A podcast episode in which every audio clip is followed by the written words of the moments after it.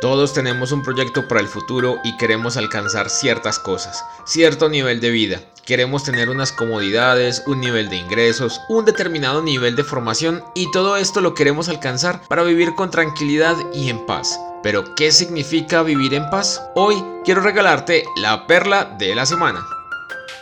Aunque le llamemos de una manera diferente, todos queremos vivir en paz y con toda la tranquilidad que nos permita la vida. Soñamos con una vida independiente, con nuestra pareja y con nuestros amigos. Algunos sueñan con hijos, con mascotas, con vivir en un determinado lugar de la ciudad, otros en las afueras y otros en un pueblo o en el mismo campo. Algunos piensan en tener ingresos permanentes y se arriesgan con un negocio o en fin. Las variables pueden ser muchas, pero la idea siempre termina siendo la misma.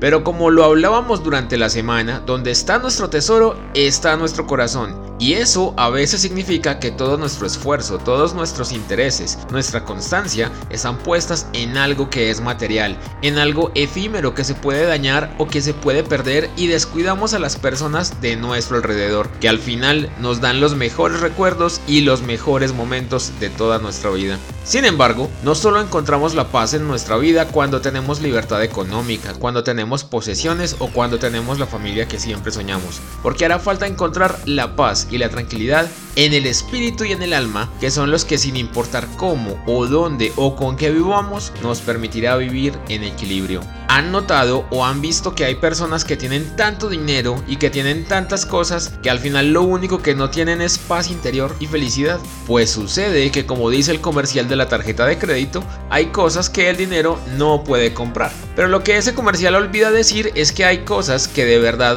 no tienen precio y nos darán los mejores momentos. Es en eso en lo que debemos invertir nuestro tiempo, por ejemplo, el estar en paz con nosotros mismos. Pero la paz de la que hablo en esta oportunidad es la paz del alma, del espíritu. Hablo de la paz con Dios. Esta vez quiero compartir con ustedes algunos apartes del libro escrito a los hebreos en su capítulo 13, que como siempre sucede, no solo en este libro, sino en todos los demás de la Biblia, están llenos de instrucciones simples y sorprendentes que nunca pierden vigencia. En el primer versículo dice, ustedes son hermanos en Cristo, así que sigan tratándose unos a otros con amor. Si tan solo hiciéramos caso en todo momento a este versículo, nos estaríamos ahorrando dificultades, molestias innecesarias y muchas controversias que no llevan a ningún lado. Eso solamente nos traería la paz suficiente como para que nosotros y todos los demás vivamos bien y en paz. Ahora bien, no importa dónde estemos, a qué nos dediquemos o si trabajamos con poca o mucha gente a nuestro alrededor,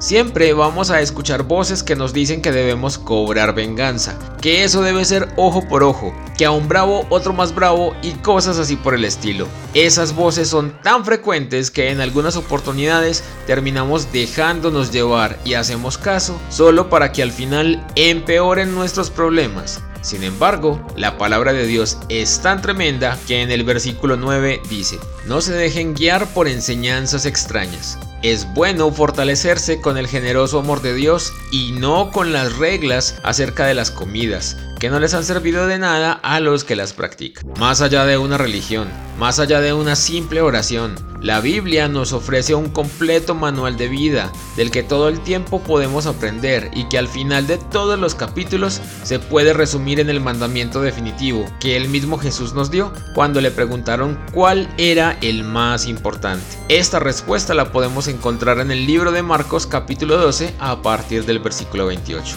Se acercó uno de los maestros de la ley que los había oído discutir. Se había fijado en lo bien que Jesús les había contestado y le preguntó ¿cuál es el mandamiento más importante? Jesús contestó, el mandamiento más importante es este. Oye Israel, el Señor nuestro Dios es el único Señor. Ama al Señor tu Dios con todo tu corazón, con toda tu alma, con toda tu mente y con todas tus fuerzas. Y el segundo es, ama a tus semejantes como te amas a ti mismo. No hay otro mandamiento más importante que esto. Jesús siempre inspiró a sus discípulos y a quienes le siguieron a provocar un cambio, a ser personas diferentes y a pensar primero en Dios y luego en los demás. Porque así siempre íbamos a hacer su propósito y sobre todo lograríamos que nuestro paso por la tierra fuera mejor, para nosotros y para todos. Por eso, regresando al libro de Hebreos capítulo 13, pero versículo 16, encontramos, no se olviden de hacer el bien a los demás ni de compartir con otros lo que tienen,